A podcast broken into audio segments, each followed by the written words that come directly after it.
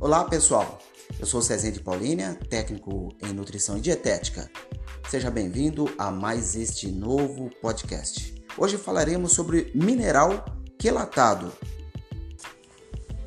Você sabe a importância das vitaminas. E quanto aos minerais? Sim, eles são tão importantes e essenciais igualmente as vitaminas.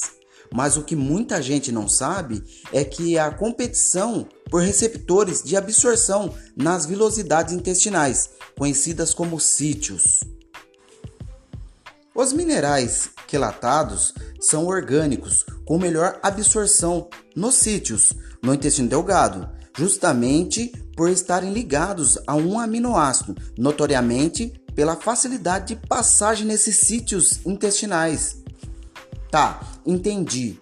Então devemos dar preferência a mineral quelatado para uma melhor absorção e a certeza que este mineral atravessou esse sítio e chegou ao seu destino? Calma, não é bem assim. Certos minerais, mesmo quelatados, competem entre si.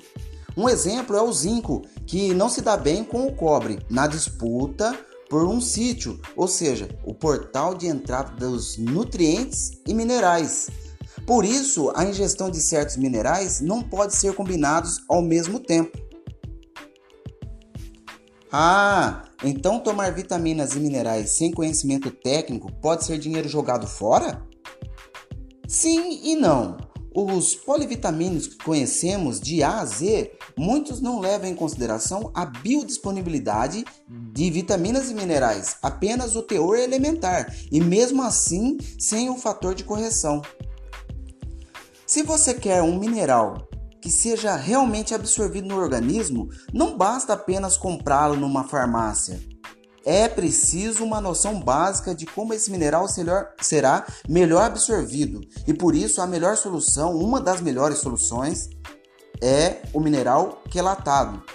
Fico por aqui, pessoal. Sou Cezente Paulina, técnico em nutrição e dietética. Até o próximo podcast.